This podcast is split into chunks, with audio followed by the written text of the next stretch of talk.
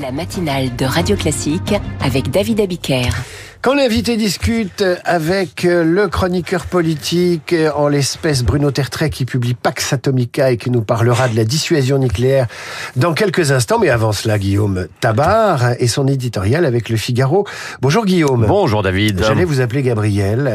Gabriel Attal monte dans quelques heures à la tribune de l'Assemblée, mais son discours de politique générale ne risque-t-il pas d'être totalement occulté par la crise agricole? C'est la grande question du jour. Bah écoutez, on est clairement face à une actualité qui écrase tout, une crise sociale, une crise qui monte en intensité, une crise dont les modalités d'expression sont spectaculaires avec le blocus de Paris. Donc il est vrai que le discours de politique générale de Gabriel Attal perd de son aspect central et structurant du débat politique.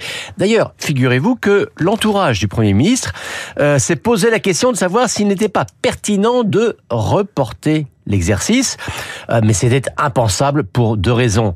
La première, c'est que le délai par rapport à la nomination était déjà inédit, hein, trois semaines. Donc repousser encore cet acte fondateur d'un mandat à Matignon aurait été vraiment excessif. Et puis surtout, deuxième raison, euh, déprogrammer un discours de politique générale aurait été un aveu de faiblesse, sinon de peur devant cette crise. Euh, cela serait revenu à dire aux agriculteurs, c'est vous qui êtes les maîtres des horloges politiques, c'est vous qui décidez quand je peux commencer à mettre en œuvre mon programme. Mais là, c'est quand même sur ces réponses à la crise agricole que le Premier ministre est attendu et pas sur le reste de son programme, en tout cas cette semaine. Bah oui, ça c'est une évidence, mais soyons francs, hein. à chaque fois on met en scène ce fameux discours de politique générale, mais avec le recul, quel Premier ministre est jugé sur l'impression donnée ce jour-là? En revanche, une attitude face à une crise, oui, ça, ça marque. Et voyez, juste avant le déclenchement de cette colère, hein, partie du Sud-Ouest, euh, des proches d'Atal avaient euh, cette formule imagée. Il fallait, disait-il, vider les poubelles avant de déployer la feuille de route. Alors, vider les poubelles, ils entendaient par là euh, solder tous les sujets pièges ou casse-pieds euh, pour pouvoir retenir l'attention sur des projets d'avenir. Et les exemples parfaits de la poubelle à vider, euh, c'était la hausse du prix de l'électricité, c'était encore l'augmentation des franchises médicales. Et puis surtout, Bruno Le Maire donc a assumé cette décision et suffisamment tôt pour que le discours d'Atta ne soit pas encombré par cette annonce empoisonnée. Mais le propre de la vie gouvernementale, c'est qu'on ne peut pas dégager le terrain à l'avance. On ne peut pas dire on règle l'imprévu et on passe à ce qu'on prévoit.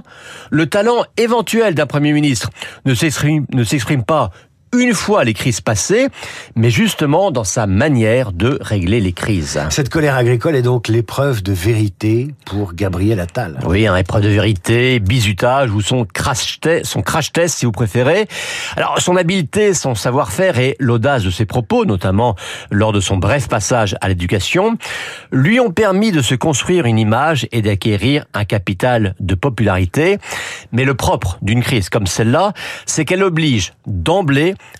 à ne pas se reposer sur la facilité ou sur l'illusion des mots. Je retiens, je retiens de, de, votre chronique que la France peut vivre très tranquillement trois semaines sans déclaration de politique générale et sans euh, deuxième volet du remaniement gouvernemental, c'est-à-dire sans une ribambelle de secrétaire d'État. Comme quoi, on pourrait continuer comme ça encore six mois. On change de sujet, Guillaume, à demain. à demain. Avec la dissuasion nucléaire, alors que les États européens et l'OTAN s'entraînent à des grandes manœuvres en prévision d'une guerre avec la Russie, on peut se demander à quoi sert encore la force française de dissuasion et la dissuasion nucléaire en général. Nous allons poser la question à l'invité.